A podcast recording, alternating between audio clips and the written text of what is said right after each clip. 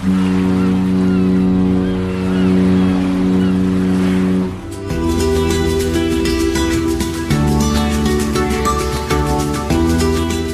Tricks, der Kreuzfahrt-Podcast. Mit Jerome Brunel und natürlich wie immer mit dabei Franz Neumeier in München. Servus Franz. Hallo Jerome. Und äh, frohe Weihnachten erstmal, ne? Ja, für dich auch und vor allem für unsere Leser, mhm. für unsere Hörer, nicht äh, für Leser auch, aber natürlich im Podcast vor allem an unsere Hörer. Also du bist immer noch schöne Weihnachten, schönes Fest.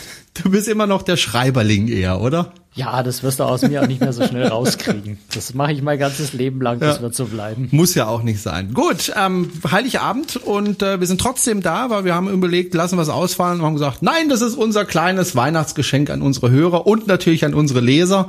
Und wir haben auch ein wirklich schönes Thema äh, mitgebracht. Und äh, wenn Sie sich für Kreuzfahrt interessieren und äh, immer wieder im Fernsehen schauen, wenn es was dazu gibt, dann kennen Sie bestimmt die Fernsehserie Verrückt nach Meer, eine ARD-Serie. Und ähm, in dieser ARD-Serie findet natürlich vor allem ein Schiff statt, nämlich die Artania, Franz. Und du warst jetzt gerade auf dem genau, Schiff. Früher war es die Albatros mhm. und jetzt äh, die Artania, genau. Was heißt, früher war es die Albatros? Wann wurde das Schiff umbenannt? Nein, nein, das Schiff ist ein anderes. Nein, die, die Verrückt nach Meer wurde früher so, auf der Albatros so, gedreht jetzt und wird jetzt auf der Artania gedreht. Aber die Artania ist tatsächlich, hat tatsächlich so ein bisschen Geschichte, weil äh, die hieß früher nämlich wirklich anders. Äh, die war mal äh, Royal Princess, hieß auch mal Artemis und hat vor allem auch eine ganz tolle Taufpatin nämlich Prinzessin Diana. Wow, okay. Und äh, dieses Schiff ist unterwegs äh, für Phoenix-Reisen und du warst, wie gesagt, auf dem Schiff und zwar vier Nächte lang. Äh, wo warst du da unterwegs? Wir sind von Hamburg nach ähm, Rotterdam und dann noch nach Amsterdam beziehungsweise nach Eimuiden, also das ist so der vorgelagerte Seehafen äh, bei Amsterdam gefahren und dann wieder nach Hamburg zurück. Haben uns also ein bisschen Weihnachtsmärkte, weihnachtliches Amsterdam, Rotterdam angeschaut, Weihnachtsmärkte in Hamburg, sowas. Ausfahrt aus Hamburg ist immer eine schöne Sache, ne? Ausfahrt aus Hamburg, aber auch natürlich die Einfahrt mhm. nach Hamburg. Wir sind am Nachmittag um drei Uhr, 15 Uhr wieder zurückgekommen, also bei Tageslicht dort einzufahren. Ja, ist schön. Es war natürlich jetzt im Winter, es ist schon ein bisschen kalt und, und windig und, und unangenehm, muss sich da ordentlich einpacken. Aber Hamburg ist immer wieder schön, natürlich. Wunderschön. Und du warst ja nicht einfach so auf dem Schiff, sondern du warst auf Einladung auf dem Schiff, weil das ganze Schiff ziemlich heftig renoviert worden ist, ne? Ja, genau. Also äh, Phoenix Reisen hat da richtig viel Geld in die Hand genommen. Über 40 Millionen Euro, um äh, die Artania wieder auf Vordermann zu bringen und, und zu modernisieren. Hat unter anderem äh, vier neue Hauptmaschinen eingebaut und auch ganz viele andere Sachen noch gemacht. Also Balkone ausgetauscht, äh, ganz viel renoviert, ein Restaurant komplett neu aufgebaut. Also da ist sehr, sehr viel gemacht worden und das sieht man dem Schiff auch an. Also es schaut schon an vielen Stellen fast wie neu aus. Und du hast Klaus Gruschka interviewt. Äh, er ist Kreuzfahrtdirektor und wer verrückt nach mehr gesehen hat im Fernsehen, da ist er auch ab und zu aufgetaucht. Also man kennt ihn aus dem Fernsehen. Also ein richtiger Promi heute in unserer Sendung sozusagen. Du hast ihn interviewt und du hast ihn auch gefragt, was genau am Schiff gemacht worden ist. Und hier ist seine Antwort. Die MS Satania ist am 27. September in die Leutwerft in Bremerhaven eingefahren, ist dann ins Trockendock gegangen und es wurden insgesamt 43 Millionen Euro investiert. Zehn Wochen war sie dort in der Werft und man hat also hauptsächlich sich zunächst um die Maschinen gekümmert. Die vier alten Plastikmotoren wurden entsorgt, wurden ausgebaut und es wurden vier moderne Wazilla von MAN gefertigte Maschinen eingebaut, die natürlich für die, in der Zukunft dafür Sorge tragen werden, dass zum einen die Emissionen wie auch die Verbrauchssituation reduziert wird, aber auch die Umwelt dementsprechend geschützt wird und auch die Wirtschaftlichkeit natürlich ein großer Aspekt gegeben ist. Und äh, es wurden die Balkone auf Deck Nummer 7 und Deck 8 komplett erneuert. Sie wurden also abgeschweißt, neue gesetzt. Es wurden auf Deck 7, 8 sechs, sieben und acht Badezimmer vollkommen erneuert. Die alten Badewannen wurden ausgebaut. Es wurden sehr schöne moderne Duscheinrichtungen geschaffen, die die Passagiere auch als sehr positiv sehen, denn heute ist eine Dusche doch weitaus praktischer auf einem Kreuzfahrtschiff als eine Badewanne. Das war früher Luxus. Heute ist eine Dusche weitaus praktischer und die Passagiere sehen das auch als sehr, sehr vorteilhaft an. Verschiedene andere Bereiche wurden auch noch durchrenoviert, wie auch das Restaurant Vier Jahreszeiten, was vollkommen entkernt worden ist und neu aufgebaut worden ist und jetzt auch in einem wirklich sehr schönen eine sehr schöne Atmosphäre den Passagieren bietet bei ihren Mahlzeiten im Restaurant Vier Jahreszeiten. Da würde ich jetzt gerne noch mal auf seine Antwort äh, näher eingehen, auf zwei Aspekte. Einmal die Motoren. Da wurde einiges gemacht, das heißt, da sind neue Motoren eingebaut worden. Das ist ja eigentlich ziemlich ungewöhnlich, weil um Motoren auszutauschen auf Schiffen, das ist nicht so ganz einfach. Man kann ja nicht einfach vorne die Haube aufmachen und den Motor rausholen. Nee, vorne nicht, aber an der Seite. Also du schneidest natürlich tatsächlich, also du schneidest tatsächlich das Schiff irgendwo auf. Jetzt, wir haben ja vor kurzem über die Oasis of the Seas gesprochen, da wurde das Schiff von unten aufgeschnitten und die Maschinen ausgetauscht, weil es da gar nicht anders ging. Bei der Artania äh, wurde tatsächlich eben seitlich äh, das Schiff aufgeschnitten, um die alten Maschinen rauszuholen und die neuen dort wieder reinzubauen, um dann wieder zugeschweißt. Also anders kann man das tatsächlich nicht machen. Ähm, ist aber bei so einem alten Schiff ist ja doch äh, kein allzu junges mehr. Der Stapellauf äh, war, beziehungsweise ja, Stapellauf 1984, also ist schon ein paar Jährchen her. Da macht es dann schon Sinn, einfach die Maschinen auch mal auszutauschen. Zum einen, weil neue Maschinen im Zweifel dann einfach wieder zuverlässiger sind, weniger Ausfallrisiko besteht. Zum anderen aber natürlich auch äh, der Treibstoffverbrauch äh, dramatisch geringer ist. Also 10 bis 12 Prozent, sagt Phoenix. Reisen würde das ungefähr ausmachen. Ich habe noch eine andere Zahl äh, bekommen, die sagt, wenn das Schiff 17,5 Knoten fährt, also so eine typische Reisegeschwindigkeit, dann verbraucht, Verbrauch haben die alten Maschinen ungefähr 70 Tonnen Treibstoff am Tag verbraucht. Die neuen verbrauchen jetzt noch 40 bis 45 Tonnen. Also auch wenn das natürlich nach wie vor Schweröl ist, ist es doch ein ordentlicher Beitrag äh, zum Geldsparen und zugleich natürlich auch ein Umweltschutzbeitrag, wenn das Schiff einfach tatsächlich deutlich weniger Treibstoff verbraucht. Das ist immer eine gute Sache. Und wenn man sich die Treibstoffpreise anschaut, amortisiert sich so eine Investition tatsächlich für die Reederei auch relativ schnell, also in ein paar Jahren. Und insofern macht schon Sinn, äh, wenn man vorhat, ein Schiff länger noch im, im Betrieb zu halten. Und die Artania ist ein sehr schönes Schiff, äh, wo sich das wirklich lohnt. Dann macht es auch Sinn, die Maschine einfach auszutauschen. Und man muss die Maschine jetzt nicht mehr immer laufen lassen, sondern das Schiff hat jetzt einen Generator. Das heißt, äh, für die Stromproduktion muss nicht mehr die Hauptmaschine laufen, wenn, der, wenn das Schiff im Hafen ist. Stimmt. Äh, zusätzlich ist ein, ein 4400 Kilowatt, äh, also Generator mit 4400 Kilowatt Leistung zusätzlich eingebaut worden, der den Zweck hat, vor allem dann auch, wenn das Schiff im Hafen liegt, eben den entsprechenden Strom für Klimaanlage, Küche, Heizung und so weiter für Licht äh, zu erzeugen. Vorher musste man da wirklich zumindest eine der Hauptmaschinen weiterlaufen lassen, um den Strom zu erzeugen. Die kann man jetzt wirklich komplett ausschalten. Man kann im Hafen äh, mit dem Generator dann eben auch entsprechend sparsamer und umweltfreundlicher Strom erzeugen. Auch das natürlich äh, ein durchaus äh, sinnvoller Effekt von so einer Umbauaktion. Eine zweite Sache, die ich ansprechen möchte, wo ich mich ein bisschen gewundert habe, ist, äh, hat ja die Duschen angesprochen. Es gibt dort keine Badewannen mehr. Da waren bisher Badewannen, die wurden ausgetauscht gegen Duschen. Eigentlich so kenne ich das zumindest, äh, empfindet man eher eine Badewanne als Luxus denn eine also Dusche? Keine Badewannen, ja, keine Badewanne ist übertrieben. Es gibt schon noch Kabinen, äh, wo die Badewannen auch drin geblieben sind. Aber es, es hat so ein paar Aspekte. Also zum einen ist tatsächlich moderner, die Leute wollen eher duschen als baden. Ähm, es hat aber noch einen ganz anderen Grund und das, das sieht man auf einem Kreuzfahrtschiff besonders, wenn ein bisschen Seegang ist, in eine Badewanne reinzusteigen. Und jetzt reden wir auch über Phoenix-Reisen mit doch einem etwas älteren Publikum. Das sind jetzt keine äh, nicht vorwiegend junge Familien, äh, die da unterwegs sind. Ist es schon relativ schwierig, erst recht dann, wenn das Schiff sich ein bisschen bewegt, äh, in eine Badewanne mit einem 50, 60 Zentimeter hohen Rand überhaupt einzusteigen. Und insofern ist eine Dusche einfach tatsächlich auch für ältere Leute, die vielleicht nicht mehr ganz so gut zu Fuß sind, tatsächlich leichter zu benutzen als eine Badewanne. Du bist ja über das Schiff gelaufen, vier Tage, vier Nächte oder fünf Tage und vier Nächte, ich weiß es nicht. Oder sechs Tage und vier Nächte. Na, das wäre jetzt schwierig. Also ich, nein, ich habe jede Nacht geschlafen, wenn auch die letzte sehr kurz, weil ich mich tatsächlich schon um vier Uhr früh aufgestanden bin, weil ich um sieben Uhr beim Flieger sein musste.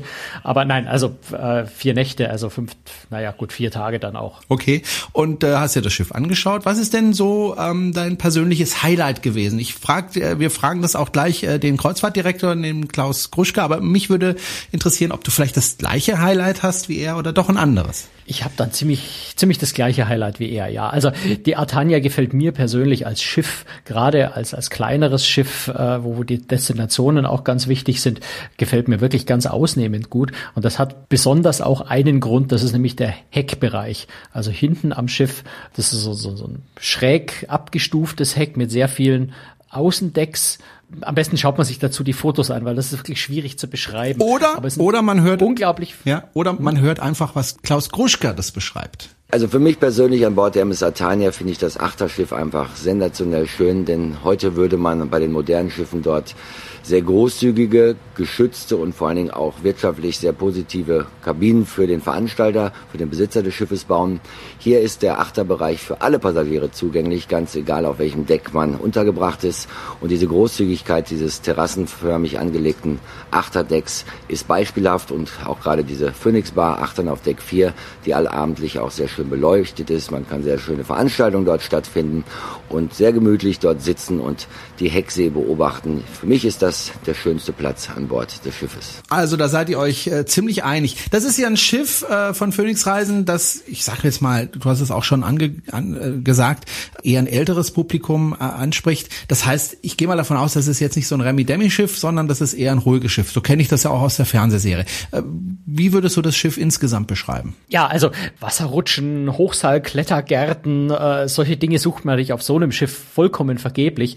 Die, die wirkliche Stärke von, von Schiffen wie der Artania, auch der Albatros, auch der Amadea bei Phoenix Reisen, sind wirklich die Destinationen, wo, wo das Schiff hinfährt. Es sind, äh, ist ein relativ kleines Schiff, 1260 Passagiere, 600 Kabinen. Das kann in vielen kleineren Häfen dann auch anlegen, wo die ganz großen Schiffe nicht mehr, nicht mehr hinkommen. Das ist sicher der Grund, warum man vor allem äh, mit, mit solchen Schiffen fährt. Aber ich habe es vorhin ja schon gesagt, mir gefällt persönlich das Schiff auch deswegen sehr gut, weil es durchaus auch als Schiff ein bisschen attraktiv ist. Also wie gesagt, der, der Heckbereich hinten ist sehr, sehr schön. Ähm, es gibt noch äh, nach, nach vorne hin einen Pool, der gar nicht so klein ist. Und es gibt dann in, in, in der Mitte, so da, wo die klassischen Pools auf Kreuzfahrtschiffen normalerweise sind, auch so ein bisschen Whirlpool, einen kleinen Planschpool noch, aber eine sehr schöne Bar, äh, ein Sonnendeck, was eigentlich sehr hübsch, sehr nett ist, was häufig genutzt wird für, ja, zum Beispiel Frühshoppen, solche Geschichten. Ähm, Gibt es gerne auch mal Freibier bei Phoenix und, und auch mal tatsächlich Austern und, und solche leckeren Sachen. Was mir persönlich sehr gut gefällt, ist das Atrium. Zwei, äh, auf, auf zwei Ebenen. Unten ist äh, die Rezeption, auf der höheren Ebene äh, ist eben im Kreis um dieses offene Atrium herum eine Bar, die Harrys Bar, sehr schöne Bar, die einfach sehr offen, sehr groß ist. Und äh, da sitzt man, da sitzt man einfach sehr schön. Es ist optisch sehr schön, es ist auch farblich ähm, relativ bunt sogar gestaltet, ohne jetzt so, so aufdringlich zu sein wie, wie, wie manche andere internationale Schiffe. Und ähm, ja, ansonsten zwei Restaurants, äh, in denen es jetzt kein unterschiedliches Essen gibt, aber die vom Design her so ein bisschen unterschiedlich sind. Sehr hübsche Restaurants und was ich sagen muss, was mich sehr überrascht hat, war wirklich auch das Essen. Phoenix hat den, den Caterer gewechselt, äh, hat jetzt Sea Chefs da als Partner, also eine international renommierte, anerkannte Firma, die da wirklich, sagen, ein sehr, sehr leckeres Essen gezaubert hat. Also wir reden ja jetzt nicht über, über ähm, Premium, High-End, fünf Sterne äh, Luxuskreuzfahrten. Und äh, das Essen war wirklich sehr, sehr gut. Also da war nichts dabei, wo ich sagen würde, naja gut, okay, hm, okay, kann man essen, sondern es war klasse. Es war auch fantasievoll, es war schön präsentiert, äh, es war das Fleisch vor allem, der Fisch war ab und zu ein bisschen trocken, aber gerade noch okay. Ähm, aber gerade so das Fleisch, ich hatte meine Lammschulter, die war butterzart und, und rosa, also war gut und hat Spaß gemacht. Du hast schon so ein bisschen das Preisliche angesprochen. In welcher Preiskategorie äh, findet man denn Phoenix? Ist es eher hochpreisig oder eher niedrigpreisig oder eher irgendwo dazwischen? Da kriegst du von mir dieselbe Antwort, die du immer kriegst auf diese Frage. es kommt darauf an. Natürlich schwankt das von Reise zu Reise sehr stark. Also die Reisen, die wir jetzt gerade hatten, diese Kurzreisen ab Hamburg, die ist ja, glaube ich, dreimal ist die angeboten worden äh, für vier Nächte. Die wurde ab 199 Euro in der Innenkabine angeboten. Oh. Nee, keine Innenkabine, Entschuldigung, das Schiff hat keine Innenkabine. Das haben wir vielleicht noch gar nicht erwähnt. Okay. Die Artania ist nämlich echt ein ganz faszinierendes Schiff. Die hat keine Innenkabine, die hat nur Außen- und Balkonkabinen und Suiten. Äh, ist gerade für dieses Baujahr des Schiffs der echte Besonderheit. Also richtige Innenkabinen gibt's gar nicht. Und das wurde ab 199 Euro angeboten. Das wurde ab 199 Euro, so als bisschen als Schnupperkreuzfahrt natürlich auch. Mhm. Also auf unserer Reise zum Beispiel haben wir auch mal äh, so ein bisschen Maschinentests und sowas gemacht. Also sind wir in der Nacht mal sechs Stunden Vollgas gefahren und sind dann drei Stunden vor Anker gelegen, um ein paar Messungen an den Maschinen zu machen. Also da ist noch nicht alles so 100 Prozent perfekt gewesen, aber 199 Euro ist jetzt für vier Tage allerdings auch für Phoenix sehr günstig, das muss man sagen. Also ähm, man muss bei Phoenix im Durchschnitt irgendwo so einen Tagespreis von, der Durchschnitt liegt bei 225 Euro, aber man kriegt dann auch mal für, für 100, 150 Euro hm. dort durchaus schöne Kabinen. Also durchaus erschwinglich. Eine schöne Sache, denn äh, meistens sind ja bei den kleinen Schiffen ist es ja meistens deutlich teurer äh, als als jetzt bei Massenschiffen wie AIDA oder TUI Cruises oder ähnliches. Naja, das kommt immer darauf an, was man natürlich vergleicht. Wenn mhm. du bei den großen Massenmarktschiffen tatsächlich die die günstigste Innenkabine im Sonderangebot nimmst, ja, dann ist das viel billiger. Mhm. Aber wenn du jetzt mit Norwegian Royal Caribbean äh, so die Kategorie, äh, wenn du da in einer Außen- oder Balkonkabine fährst, dann bist du in der Regel auch über 100 Euro Tagespreis. Also das ist nicht so weit auseinander. Phoenix ist ja kein Massenanbieter in dem Sinne, so wie zum Beispiel AIDA oder andere Reedereien. Äh, du hast Klaus Gruschka, den Kreuzfahrtdirektor der Atania, mal gefragt, was ist denn das Besondere bei Phoenix Reisen? Ich bin jetzt echt gespannt auf die Antwort. Ja, Phoenix Reisen ist ja eine sehr familiäre Firma. Ich habe vor 23 Jahren dort angefangen. Da waren wir 42 Mitarbeiter im Innendienst und auch auf den Schiffen. Da hatten wir eigentlich nur zwei Schiffe, die Maxim Gorki und dann ein kleineres türkisches Kreuzfahrtschiff. Die Firma ist langsam und gesund gewachsen, aber sie ist immer noch eine Familie geblieben, auch wenn die Familie größer geworden ist. Und der große Vorteil, den wir haben, ist sicherlich, dass wir auf dem kurzen Dienstweg sehr schnell an Bord auch Sachen entscheiden können, ohne dass sich die Geschäftsführer damit einschalten müssen oder wollen. Wir können an Bord selber Entscheidungen fällen, sind natürlich dazu verpflichtet, auch zu informieren, aber wir selber dürfen auch Entscheidungen und Verantwortung tragen, was die Sache weitaus einfacher macht und auch sehr zielstrebig Entscheidungen getroffen werden können. Das Routing, also die Routenverläufe bei unseren Schiffen ist natürlich ein großer Vorteil für die Passagiere, denn wir fahren nicht in der Straßenbahn oder Straßenbahnrouten, sondern die Vielseitigkeit unserer Routenverläufe sorgt sicherlich dafür, dass wir so viele Stammgäste haben. Und auf Weltreisen sprechen wir von 80 Prozent Stammgästen, die mindestens eine aber manche Gäste haben auch schon 50, 60, 70 Reisen mit Phoenix Reisen gemacht. Und wir von der Phoenix Board Reiseleitung versuchen das Ganze auch sehr persönlich zu gestalten. Und wenn die Gäste an Bord kommen, ist es häufig so, dass die Familie komplettiert wird.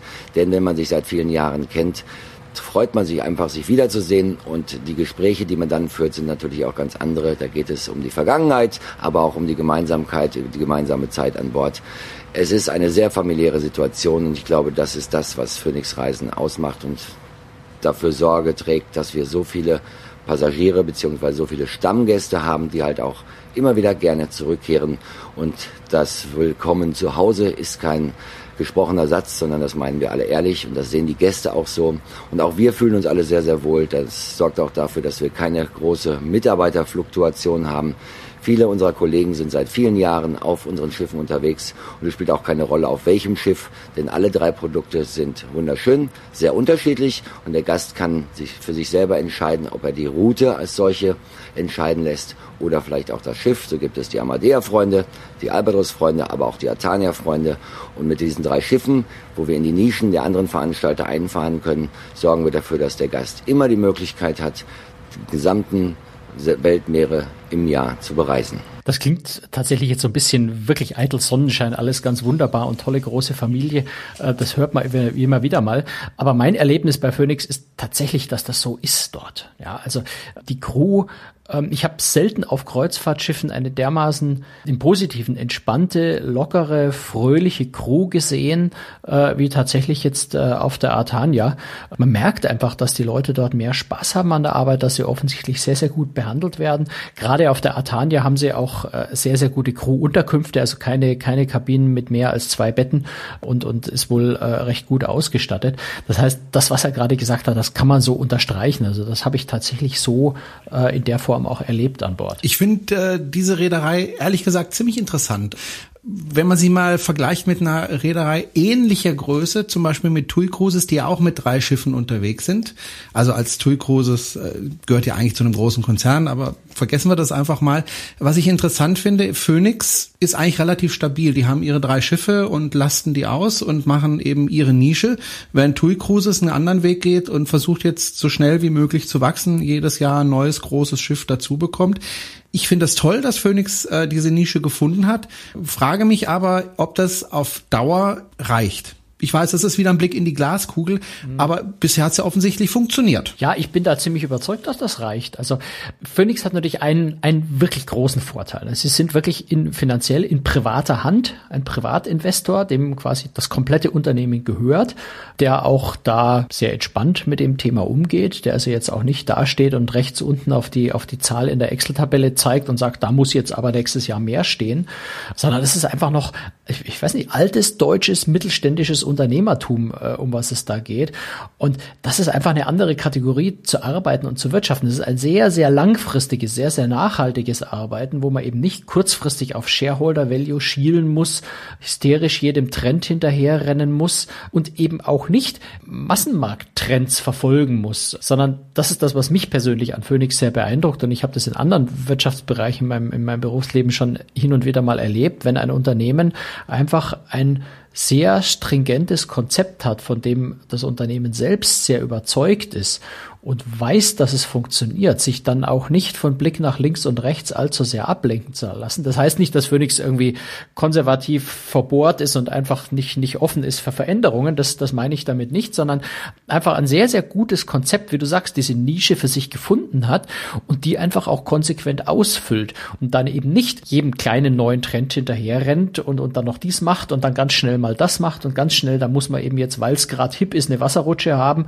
äh, obwohl die überhaupt nicht zur Zielgruppe Zielgruppe passt, sondern die folgen, verfolgen einfach ihr Konzept sehr konsequent und werden dafür, glaube ich, mit großem Erfolg belohnt. Ich habe letzten Sommer so ein ähnliches äh, Konzept erlebt äh, bei American Cruise Line, jetzt im deutschen Markt natürlich fast vollkommen irrelevant mit den Raddampfern beziehungsweise mit kleinen Küstenschiffen in den USA die das ganz ähnlich machen, die einfach ihre konkrete Zielgruppe präzise definiert haben, dort sogar sehr, sehr viel Geld verdienen, also sehr viel, ähm, sehr hohe Preise auch nehmen können sogar, weil sie diese Zielgruppe so gut bedienen, obwohl jetzt die Leistung, die sie bringen, wenn man es objektiv betrachtet, nicht, nicht äh, unbedingt den Preis rechtfertigt. Aber das Gesamtprodukt und dieses, dieses Familiesein auch mit dem Passagier zusammen einfach sehr, sehr gut schaffen.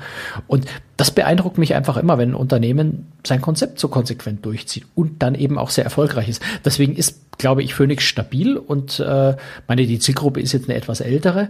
Und die Demografie spricht ja dann nicht unbedingt gegen ein Unternehmen, was auf eine ältere Zielgruppe äh, zielt. Wenn man guckt, wie viele äh, Rentner, wie viele ältere Menschen wir im Laufe der nächsten 10, 20, 30 Jahre dazu bekommen im Verhältnis zur Bevölkerung, dann ist es äh, ein deutlich wachsender Markt.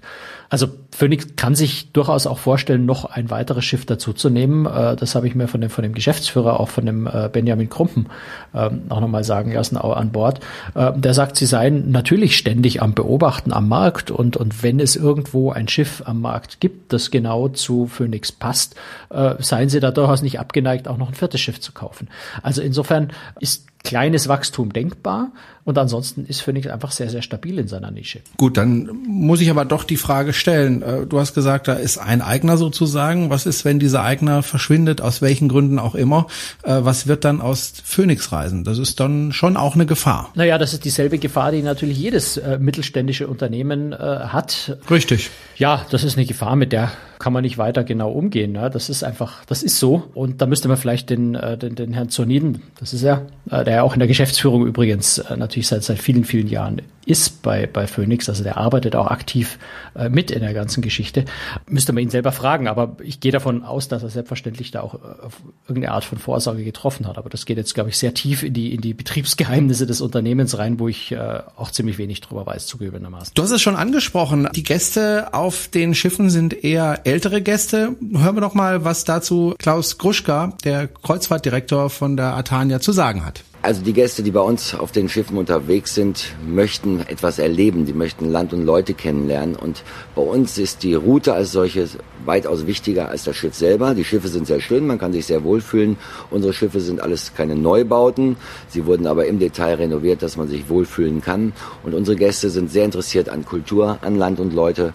Und sie sind sehr bereist, was die letzten Jahre angeht. Oder viele von den Gästen haben auch Studiosus-Reisen gemacht, aber sie haben die, den Kreuzfahrtvirus, äh, ja, sind dem Kreuzfahrtvirus verfallen und äh, man kann eigentlich nicht ein gewisses Klientel ansprechen, beziehungsweise können nicht sagen, diese Gäste würden uns nicht stehen. Jeder Gast sollte selber entscheiden, ob er sich hier wohlfühlt oder nicht. Aber unsere Reisenverläufe eigentlich, das macht die ganze Sache so interessant und abwechslungsreich und so attraktiv für unsere Passagiere.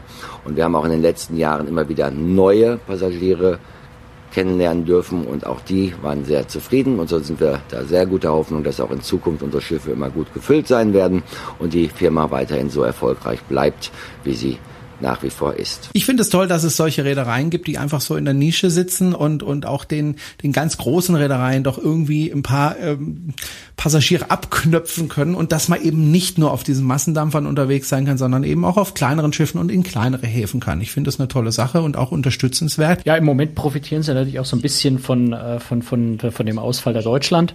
Da kommt so der eine oder andere Passagier rüber und auch die äh, Astor, die ja zwar im deutschen Markt weiterhin vermarktet wird, aber auch so so ein bisschen abwandert, bringt ihnen sicher auch ein paar Vorteile. Also insofern äh, profitiert äh, Phoenix da auch so ein bisschen davon, dass die anderen, äh, das kleinere Einschiffreedereien im Moment gerade so ziemlich tief in der Schwierigkeit stecken, manche jedenfalls. Und natürlich profitiert äh, Phoenix ein Stück weit auch von der ARD-Serie Verrückt äh, nach mehr. Übrigens, äh, wenn Sie diese Serie gucken, habe ich gleich auch noch eine gute Nachricht für Sie, denn Anfang 2015 beginnen dann die Dreharbeiten für 50 neue Folgen dieser Doku-Serie. Also da gibt's richtig viel Stoff.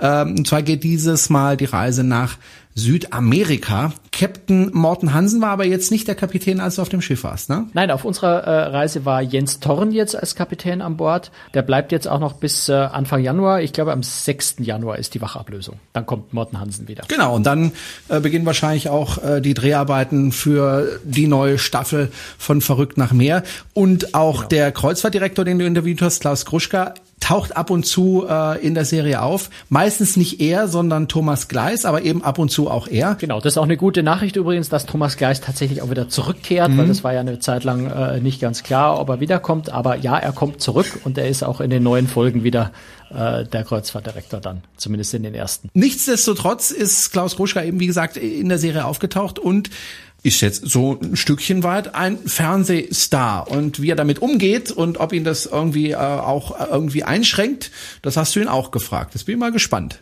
Ja, also die Erfahrung mit dem Fernsehen war für uns alle etwas Neues, vor allen Dingen so intensiv. Und auch die Einschaltquote hat ja wohl dafür gesorgt, dass äh, sehr viele Zuschauer in Deutschland uns haben sehen können, müssen, sollen, wie auch immer das man sehen mag. An Bord merkt man verstärkt, dass viele Gäste auch das Schiff gebucht haben, weil sie das Schiff gesehen haben, bei der Serie Verrückt nach Meer kennengelernt haben. Zwischendurch ist man auch immer wieder überrascht, dass man auch auf der Straße im Urlaub zu Hause angesprochen wird. Und da gibt es dann auch sehr lustige Info Situationen, wo auf einem Weihnachtsmarkt plötzlich jemand ein, hinter einem herläuft und einen ganz verdutzt anschaut und äh, fragt dann, sind Sie das wirklich? Man ist dann etwas überrascht, es ist nicht unangenehm, aber es ist eine Sache, an die man sich gewöhnen muss. Aber man kann sich auch daran gewöhnen. Es ist nicht jedermanns Sache, das muss man sagen. Also ich hätte es nicht unbedingt erleben müssen, aber es ist eine weitere Erfahrung und ähm, da muss man dann auch durch, wenn man da vor der Kamera stand.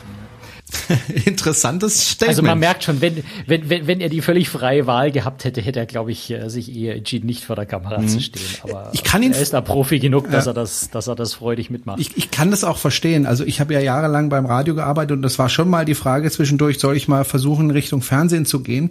Und ich habe das damals ganz bewusst nicht getan, weil ich mir gesagt habe, ich möchte einfach noch ins Café gehen können, ohne von irgendwelchen Leuten dauernd angesprochen und erkannt zu werden. Das ist, ist schon schön. Wenn ich heute noch meine EC-Karte benutze zum Zahlen, dann heißt es ab und zu, sind sie nicht der aus dem Radio? Das finde ich dann ganz lustig.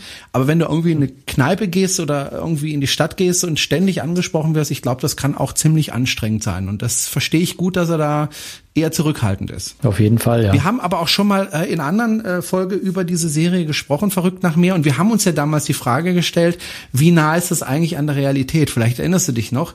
Und äh, wir wussten es nicht so genau. Jetzt können wir es genau nachfragen, nämlich eben bei Klaus Gruschka.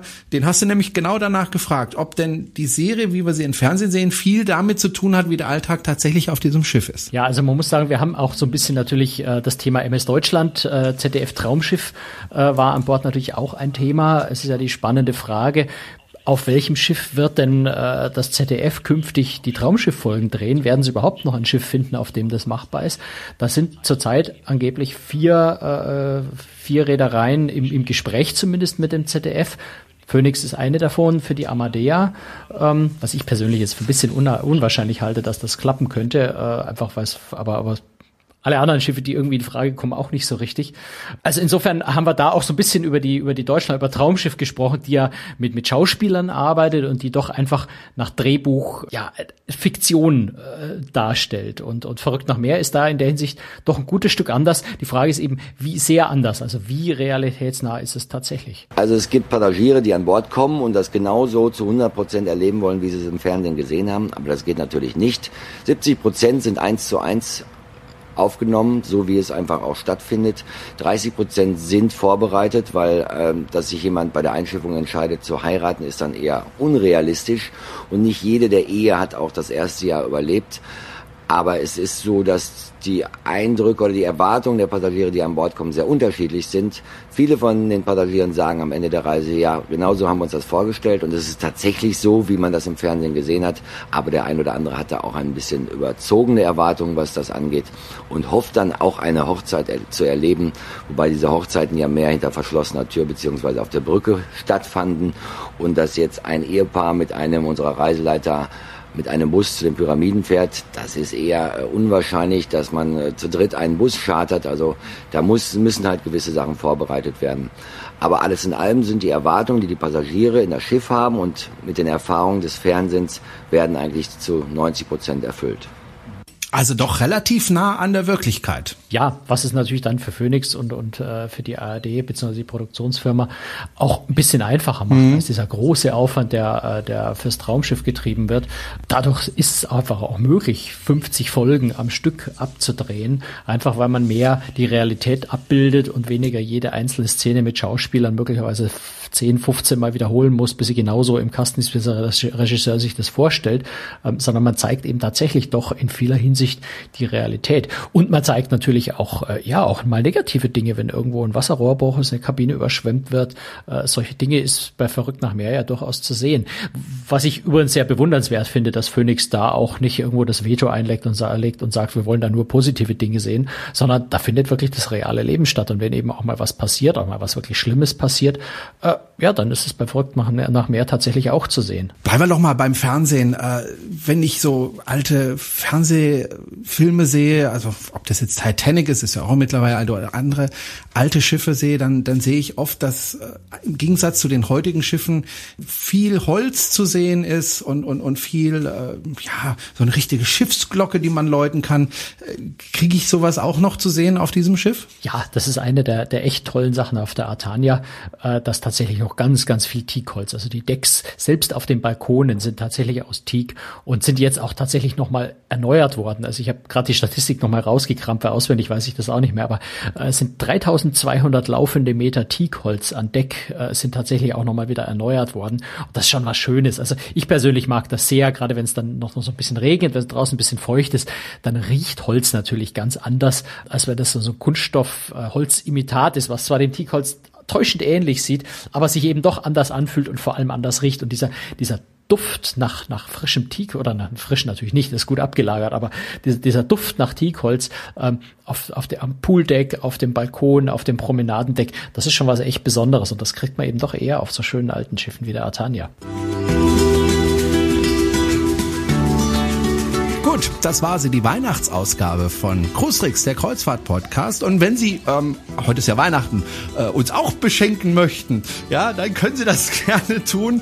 Äh, Sie können gerne Geld an uns spenden, damit wir eben diesen kleinen Podcast auch finanzieren können. Äh, ist zwar jetzt nicht viel, was wir brauchen, aber wir nehmen gern 100-Euro-Scheine an. Das ist überhaupt gar kein Problem. äh, einfach überweisen und, und gut ist. Oder per, ich weiß nicht, was wir da alles für Möglichkeiten eingebaut haben auf unserer Homepage. Schauen Sie einfach. Oder wenn Sie uns kein Geld spenden möchten, aber uns trotzdem ganz arg lieb haben, dann können Sie uns gerne weiterempfehlen an Menschen, die uns vielleicht noch nicht kennen und auch vielleicht sich für Kreuzfahrtschiffe und für die Kreuzfahrt im Allgemeinen begeistern kann.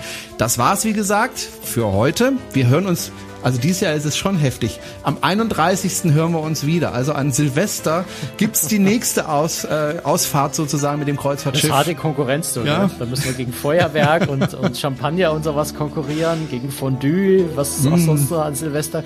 Wird, wird eine harte Konkurrenz. Da müssen wir uns was einfallen lassen für die Folge, ja. dass wir da mithalten können. Aber wir geben uns ganz, ganz viel Mühe. Also, das war's von, für, von uns für heute.